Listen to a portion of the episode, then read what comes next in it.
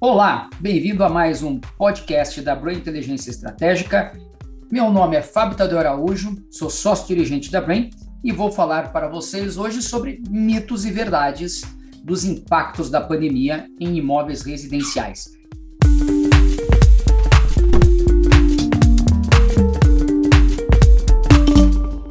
Primeira questão: o tamanho das sacadas é um fator decisivo para a compra de um imóvel? Verdade. Diria até que mais do que o tamanho é a existência ou não das sacadas ou varandas que determina a compra de um imóvel. A varanda já era algo muito importante antes da pandemia e com o sentido de claustrofobia de não poder sair de casa tornou-se ainda mais importante. E é aí que a questão do tamanho da sacada tornou-se mais decisivo ainda, porque a integração e o sentido e a sensação de liberdade, de necessidade de liberdade, aumentaram durante a pandemia. Então, hoje, quanto maior e mais integrada, maior a probabilidade de alguém comprar o seu imóvel. Segundo ponto, banheiro aumenta o preço do imóvel? Verdade, para todas as faixas de renda. O que acontece é que, para as rendas mais baixas, muitas vezes, infelizmente, o banheiro não cabe no bolso. Né? Então a pessoa compra o imóvel sem suíte. Mas não há dúvida que a busca por mais suítes aumentou.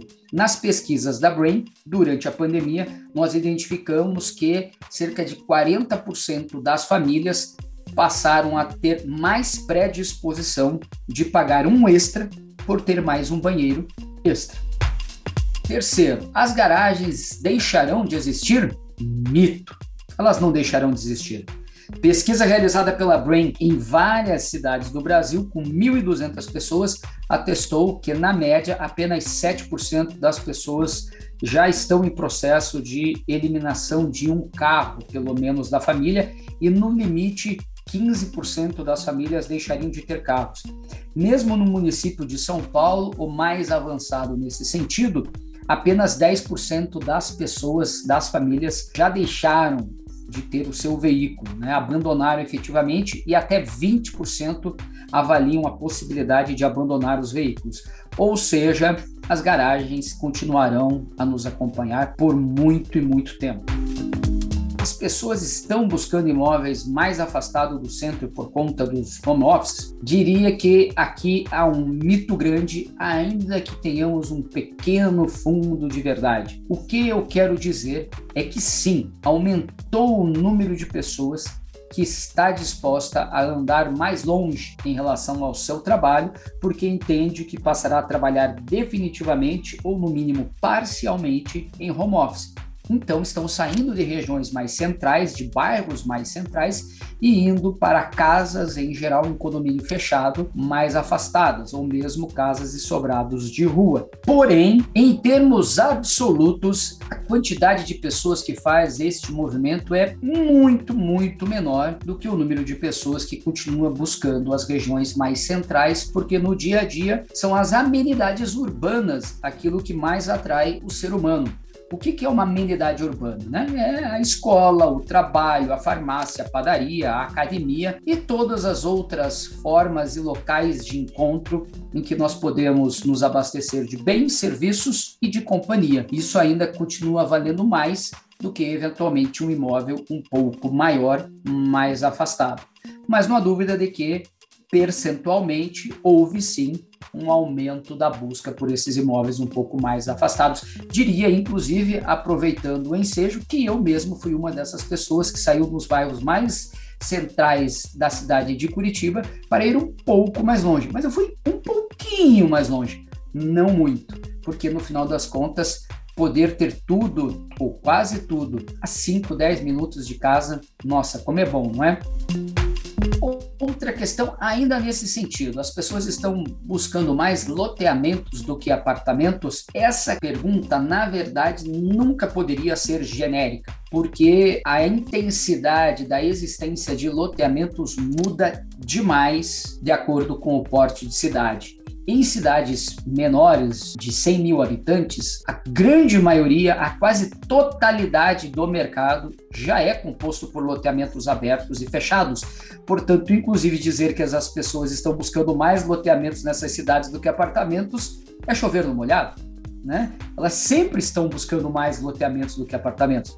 Em cidades médias do interior, depende muito da quantidade de terra disponível. Se você for uma cidade média de Santa Catarina, como Blumenau ou Jaraguá, cidades aí próximos de 200, 300 mil habitantes, ou mesmo Joinville, que passa de 500 mil habitantes, nós não temos praticamente loteamento, porque a geografia não ajuda.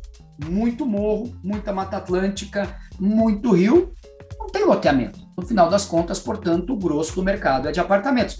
Mas se você for em cidades do mesmo porte, como Maringá, Cascavel ou no interior de São Paulo, São José do Rio Preto, Bauru, São José dos Campos, vocês verão um mercado de loteamentos altamente pujante. Por quê? Porque a geografia ajuda nesse sentido. Então, quando alguém disser para você, as pessoas estão buscando mais loteamentos do que apartamentos e perguntar se isso é verdade ou mito, você tem que perguntar para ela: da onde você está falando? A prestação de serviços em empreendimentos residenciais é crescente? Bom, pessoal, primeiro nós temos que explicar o que são serviços em empreendimentos residenciais.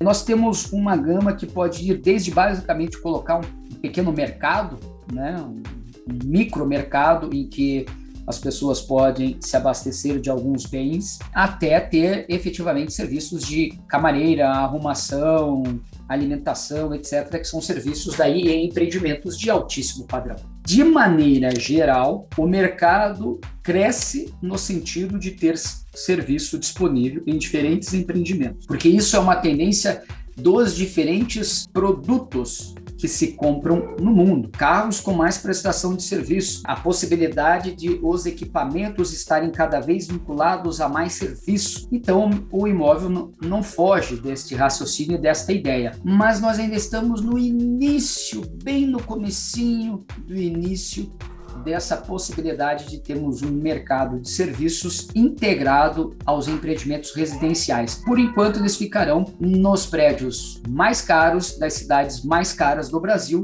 notadamente na cidade de São Paulo, em que o tipo de produto chamado multifamily, com algumas empresas construindo e incorporando empreendimentos para exclusiva locação, estão efetivamente em abundância e forte crescimento. Ainda assim, nós vamos passar de um segmento, de um nicho de mercado que há cinco anos era praticamente zero, para talvez mais do que duas mil unidades ou até três mil unidades sendo lançadas por ano, apenas na cidade de São Paulo, mas ainda temos um longo caminho a percorrer. Mas não há dúvida, vale a pena ficar de olho, porque a possibilidade de boa rentabilidade nesse tipo de projeto é muito grande em especial quando nós pudermos revender com ágil esses ativos já performados, que é o que acontece em qualquer mercado imobiliário maduro ao redor do mundo.